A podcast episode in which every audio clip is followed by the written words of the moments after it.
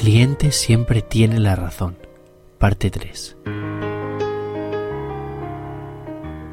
Esta noche me ha pasado algo curioso mientras circulaba con mi taxi por la ciudad como de costumbre.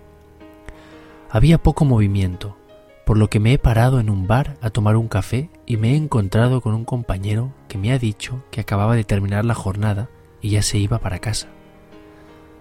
Cuando le he comentado lo tranquila que estaba la noche, me ha dicho que había una gran fiesta en el Hotel Sheraton y que no paraba de salir gente pidiendo taxis.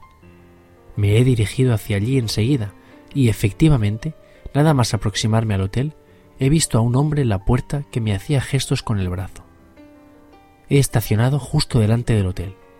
El hombre, que iba bastante alegre, se me ha acercado y me ha pedido que lo llevara al Hotel Sheraton, en la calle Londres.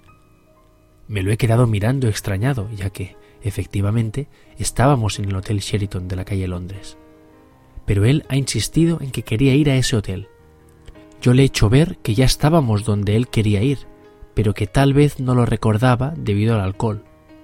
Él, muy indignado, me ha dicho, Este no es el hotel donde estoy hospedado. Lléveme a mi hotel.